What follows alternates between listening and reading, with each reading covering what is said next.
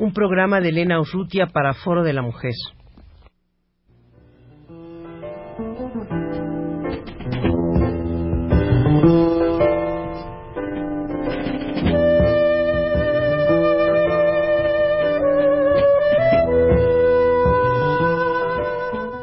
Foro de la Mujer.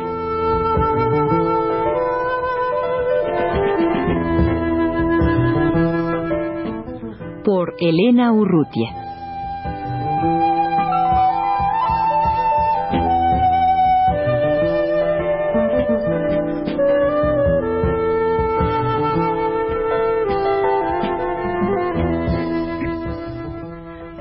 La doctora en antropología Lourdes Arispe, que actualmente es subdirectora del Museo de Culturas Populares, acaba de regresar de Nairobi, en donde participó en el Foro Internacional de la Mujer 1985, el Foro de Organismos No Gubernamentales. Lourdes, eh, tal vez valdría la pena, eh, antes que nos dijeras tu, tu opinión y, en fin, la apreciación que has sacado de este foro, valdría la pena establecer la diferencia, porque creo que para mucha gente no es muy clara, del foro y de la conferencia gubernamental. Sí, lo que muchas veces no, no ha quedado claro en las, en las noticias es que se trató de dos eventos distintos. El foro eh, era el equivalente de lo que fue la tribuna en México, sin embargo mucho más amplio y con la participación de lo que se llama organizaciones no gubernamentales de países de todo el mundo y todo tipo de organizaciones organizaciones para proyectos de desarrollo, organizaciones de barrio, organizaciones de amas de casa, organizaciones políticas, etcétera. Y después del foro, aunque empezó en los últimos días del foro, tuvo lugar la conferencia gubernamental, que es la que organiza Naciones Unidas y a la cual se envían delegaciones oficiales por parte de los distintos gobiernos. Lourdes, para centrarnos en el foro propiamente, ¿qué significó este foro en Nairobi en términos del decenio de la mujer? Fíjate que muchas teníamos reservas acerca del foro y pensábamos que quizá no iba a ser posible una expresión realmente real eh, y abierta de las mujeres de todo el mundo, porque la forma en que se organizó esta vez fue distinta de cómo se organizó tanto en México la tribuna como en el foro de Copenhague. En el caso del foro de Nairobi, fueron 60 organizaciones no gubernamentales con estatus consultivo ante Naciones Unidas las que aportaron los fondos para la organización. Y la mayoría de estas organizaciones, como eh, puede entenderse, tienen sede en países del norte y membresía sobre todo de países del norte. Pensábamos entonces que se vería restringida la participación de mujeres del tercer mundo, y sin embargo no fue así. no fue así porque Damnita Barrow, que fue la organizadora del foro, sí logró una alta presencia de mujeres de países africanos, asiáticos, latinoamericanos, e incluso de un sinnúmero de pequeñas islas, Fiji, Tonga, Cabo Verde, todas estas islas, eh, incluso las del Caribe, en forma importante, tuvieron presencia y esto le dio una tónica muy distinta al foro en Nairobi. Ahora, esta preocupación que tenían precisamente estos organismos que son los que dan el dinero por despolitizar el foro, ¿se, logró? ¿Tuvo algún, algún resultado concreto en, el proceso mismo de la realización del foro? A mí lo que me sorprendió es que, en efecto, no hubo la, la politización epidérmica que hubo en las otras reuniones. Pero esta politización epidérmica en realidad no es verdadera politización. Lo que había era una confrontación entre grupos de mujeres que no estaban acostumbradas a eh, estar en reuniones internacionales, en congresos internacionales, porque hay que pensar que las mujeres apenas hace poco tiempo se nos ha dado la posibilidad de, aprender y de manejarnos dentro de reuniones internacionales, reuniones políticas, reuniones de discusión. Entonces yo, el gran adelanto que sentí en el foro es que el nivel de discusión fue mucho más avanzado del que hubo en Copenhague y del que hubo en, México. Y esto se debe a que las mujeres se nos dio esta oportunidad de organizar, de participar y de debatir. Entonces, eso me parece muy importante, porque señala que aun cuando los logros durante el decenio por parte de, digamos, programas gubernamentales, programas de organismos internacionales, aunque han sido importantes, no han tenido los resultados que se esperaba. O sea, no ha habido el avance en esos términos que eh, se esperaba del Plan de Acción Mundial. Pero lo que es clarísimo es que el, avance en cuanto a concientización, a capacidad de organización, de debate y de hacer planteamientos y análisis por parte de las mujeres ha sido enorme. Entonces, sustancialmente, Lourdes, este foro, en comparación con, viéndolo a la luz del foro de Copenhague, eh, tú verías que esta es la, diferencia fundamental que, se encuentra en este con respecto al anterior. Sí, eh, definitivamente. Incluso en una de las sesiones plenarias finales del foro, yo dije que pensaba que el gran avance que, eh, que se hizo evidente en el foro de Nairobi fue que hemos aprendido a manejar la, ambivalencia.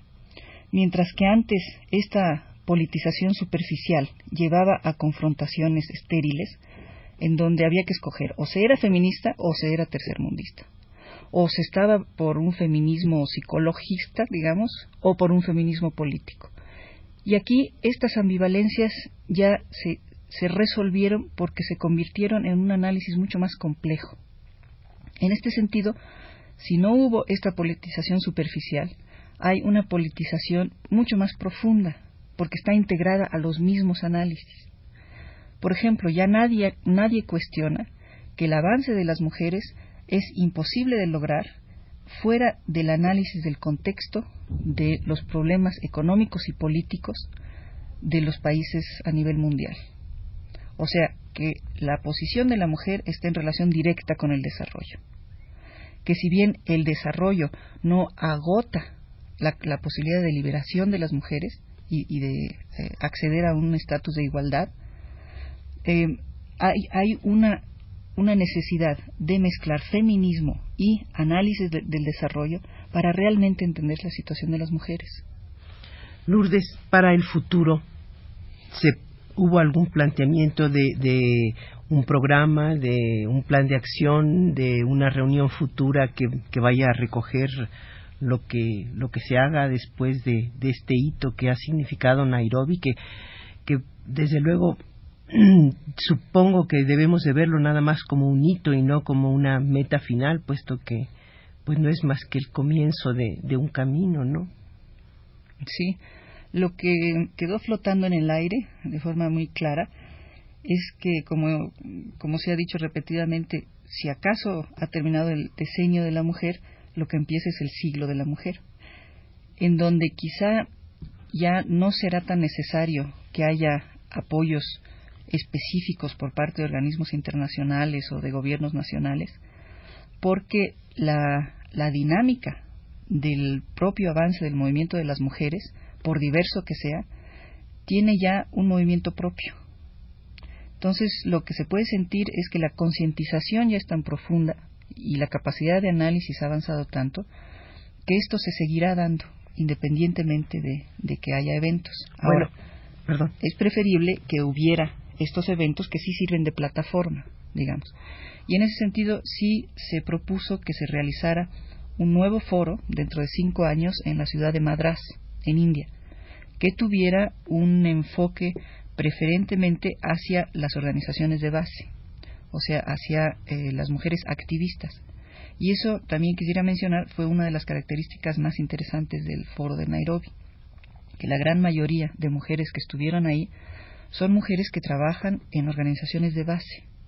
Eran mujeres campesinas, mujeres eh, jornaleras, mujeres obreras o amas de casa de barrios de todos los países del tercer mundo que están tratando de organizar a, mujeres.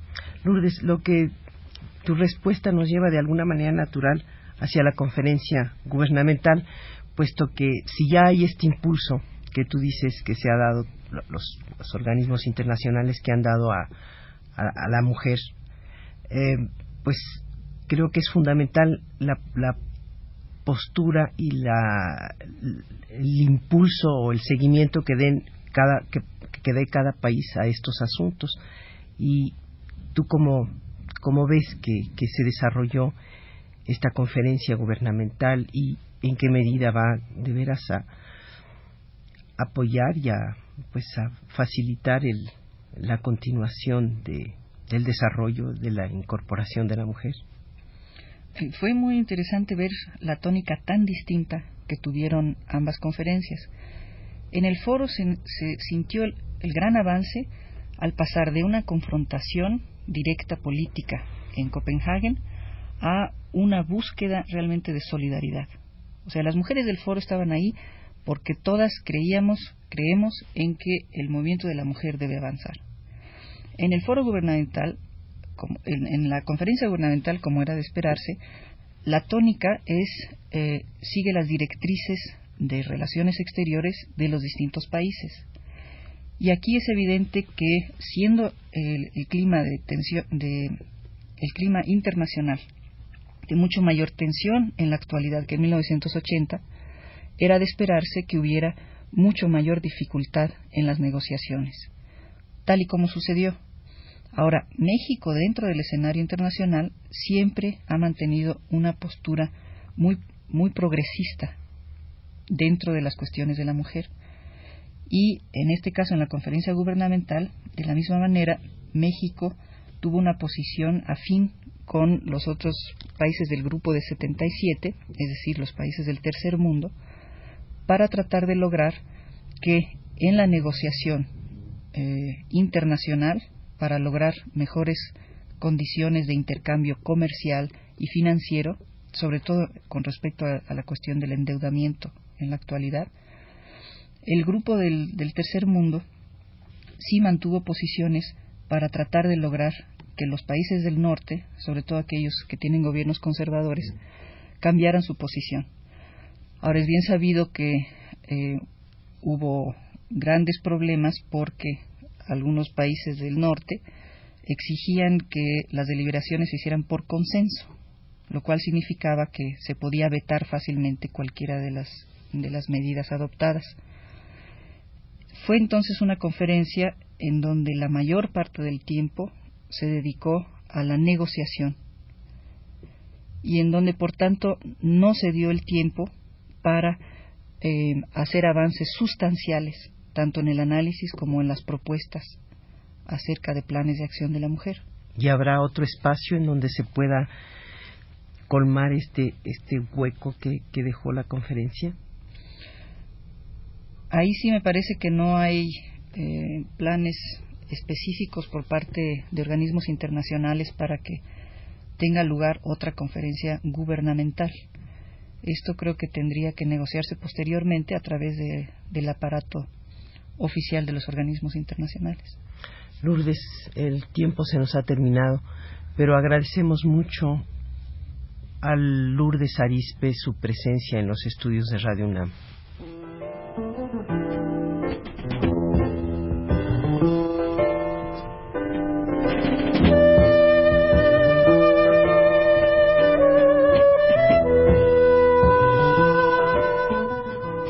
de la Mujer.